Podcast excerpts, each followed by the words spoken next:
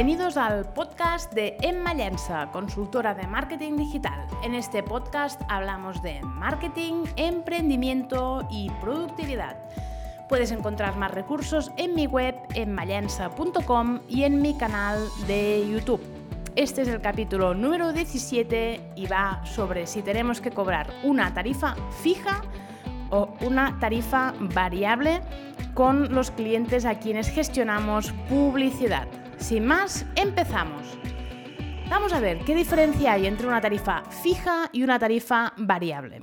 La tarifa fija es esa en la que tú defines un precio mensual, quincenal, trimestral, lo que quieras, para hacerle ciertos servicios a tus clientes. Por ejemplo, servicio de Facebook e Instagram Ads, diseño, creación, optimización, gestión de campañas uh, mensual, tarifa X, esto sería una tarifa fija. Tú le dices al cliente que tu coste por hacer uh, estas campañas es de X euros al mes. Y punto. Se queda ahí la cosa y uh, digamos que de, queda muy claro, ¿no?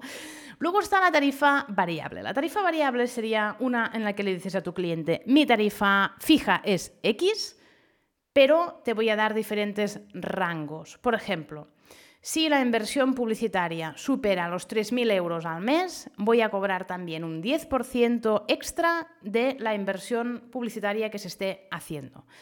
Si la inversión publicitaria es de más de 6.000 euros al mes, voy a cobrar, no sé, un 7% de esa inversión publicitaria. ¿Qué te estarías asegurando aquí? En la tarifa variable, lo que te estás asegurando es que tú cuando coges al cliente, si estás gestionando X número de campañas, a X precio, si la cosa crece, si acaba el cliente ganando más dinero y por lo tanto ahí hay más dinero por invertir y por tanto también cuando inviertes más dinero estás en proceso de escalar campañas y te lleva más tiempo gestionar estas campañas porque estás gestionando más públicos, más segmentaciones, más creatividades y más estrategia, lo que le estás diciendo es que si llega un punto en el que la inversión publicitaria es superior a X, tú te vas a llevar también un tanto por ciento en relación a esta inversión, porque se supone que invertir más dinero te lleva más trabajo. En, esta, en este sentido, esto sería como un win-win, porque se supone que si el cliente está invirtiendo más dinero es porque está ganando más dinero y por lo tanto tú también ganas más dinero a medida que tu cliente gane más dinero. Lo importante aquí, si se hace esta opción, es definir muy bien ante tu cliente en qué momento se decide invertir más. Es decir, que no se piense que ti, porque se te va la olla, tal día quieras invertir más dinero y no esté justificado, ¿no? Imagínate que un mes tú dices, bueno, pues mm, como yo sé que a los 3.000 uh, de repente voy a tener un extra en los ingresos de ese cliente, porque además voy a ingresar a uh, X dinero, pues uh, decido mm, invertir más para poder a tener ese ingreso extra. Aquí una de las soluciones que podríais hacer es pactar un mínimo de ventas o pactar un mínimo de ROAS. Por ejemplo, si la inversión publicitaria supera los 3.000 euros y mantenemos un ROAS del 4, suponiendo que normalmente el ROAS de esta empresa es del 5,5 o 6, es decir, tienes que ir a la baja porque a la que empiezas a escalar campañas el ROAS tiende a bajar, ¿vale? Acuérdate de esto. Y aquí le podrías decir, siempre y cuando se mantenga un ROAS del X, yo tendré ese extra. Pero si un mes ese ROAS no se mantiene, yo no tengo este extra. Es como si le dijeras al cliente, uh, no tendré una tentación brutal de invertir más porque sí, para ganar más, y yo solo invertiré más cuando vea que eh, la inversión es rentable, es decir, que se está consiguiendo ROAS positivos de manera constante.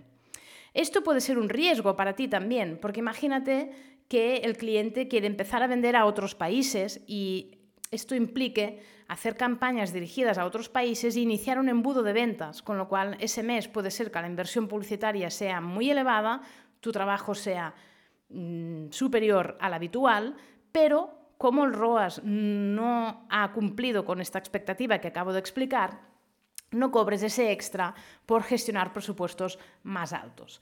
Claro, esto es otra problemática que deberías hablar con el cliente, decirle, mira, pues uh, también uh, una opción sería cobrar por número de campañas. Yo esto de cobrar por número de campañas nunca lo he hecho y nunca voy a entrar a este trapo, porque al final tú qué sabes cuántas campañas vas a necesitar hacer o cómo estructures las campañas puede provocar que hagas tres o dos o una, depende también de la estructuración que decidas, o sea, es un poco relativo lo del número de campañas.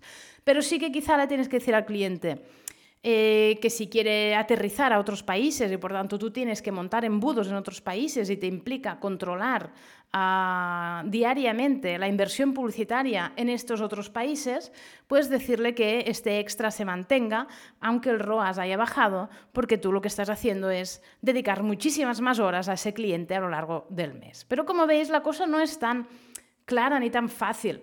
Uh, implica mucha comunicación con el cliente y mucho entendimiento de los posibles escenarios. No es tanto blanco y negro como decir, a partir de los 3.000 euros voy a cobrar más. No es tanto blanco y negro, porque ya te digo que esto puede generar incluso desconfianzas en el cliente que diga, mira, este me está haciendo gastar más dinero porque así cobra más. No, tiene que haber un, un, acuerdo entre ambas partes en la que las dos partes se den cuenta de que están ganando los dos. El cliente también tiene que ganar y tú también tienes que ganar, pero el cliente también. Porque si el cliente le da la sensación de que no gana, va a sospechar de ti, va a iniciar una especie de relación tóxica, ¿no? Que ya hemos hablado en este podcast sobre las relaciones tóxicas con los clientes, en el capítulo 14.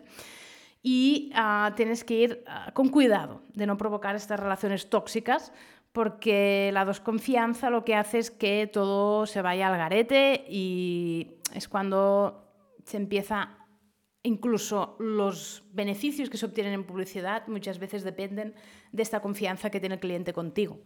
Por lo tanto, no te he dado una solución, soy consciente, solo te he hecho reflexionar, porque al menos cuando te estés planteando hacer este tipo de contratos con tus clientes, que sepas a lo que te puedes atener y las cosas que podrías hablar con tu cliente en una reunión vía Zoom o vía Google Meet o por donde sea que os reunáis. Puedes hablarlo, puedes comunicarte con tu cliente, explicarle estos escenarios. Eso también te va a hacer quedar muy bien, porque va a ver que tienes visión de futuro, ¿no? Y que tienes visión de diferentes escenarios y que por tanto tienes experiencia, ¿no? Como para haberte planteado todo lo que puede ocurrir. Y nada, dejamos este capítulo. Mm, ya te he dicho, no hay ninguna conclusión definitiva. Incluso cada cliente podrías llegar a hacer un contrato diferente, depende de, cómo le veas el, flow. y, y, espero haberte ayudado, ni que sea a reflexionar sobre diferentes tipos de tarifas que puedes cobrar, porque es un tema muy, muy, muy interesante.